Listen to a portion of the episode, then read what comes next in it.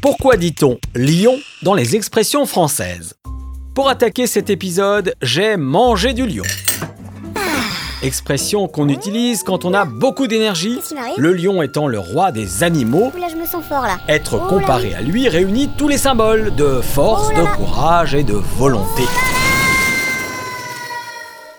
Le courage dont fait preuve aussi celui ou celle qui a un cœur de lion. Une expression qui compare encore le caractère de l'animal et la bravoure de certains et qui a été popularisée par les historiens du XIIe siècle qui donnèrent ce surnom, Richard Cœur de Lion, à Richard Ier d'Angleterre, réputé pour son immense courage.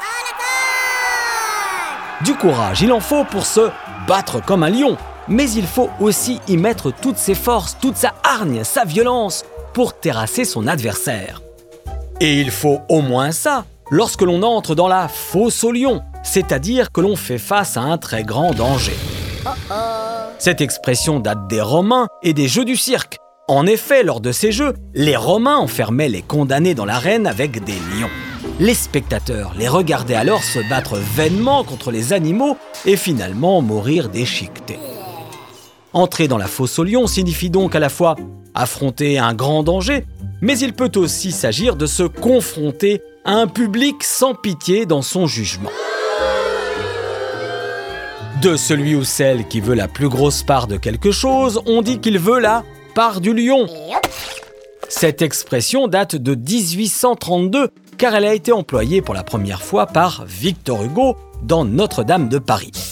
L'auteur faisait bien sûr référence à la suprématie du lion sur le reste de la savane et qui donc, par sa puissance, peut s'adjuger les plus grosses parts de nourriture.